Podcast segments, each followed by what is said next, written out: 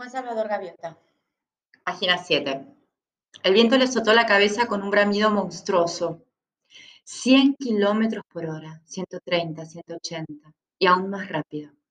La tensión de las alas a 200 kilómetros por hora no era ahora tan grande como antes 100, y con un mínimo movimiento de los extremos de las alas aflojó gradualmente el picado y salió disparado sobre las olas como una gris bala de cañón bajo la luna.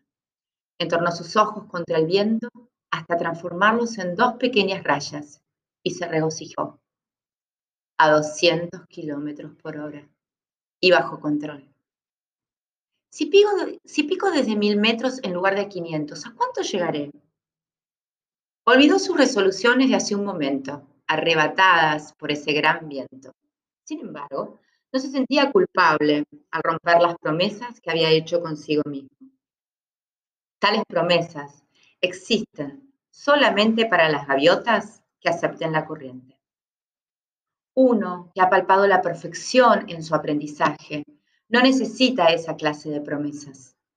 Al amanecer, Juan Gaviota estaba practicando de nuevo.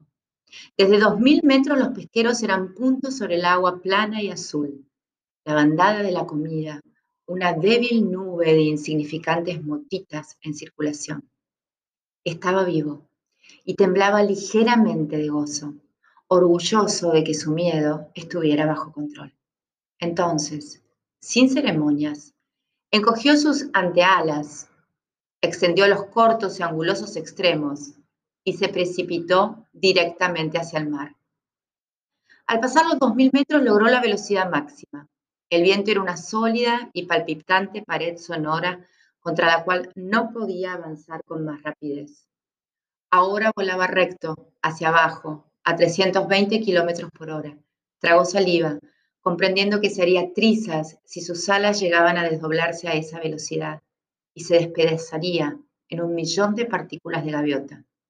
Pero la velocidad era poder, y la velocidad era gozo, y la velocidad era pura belleza.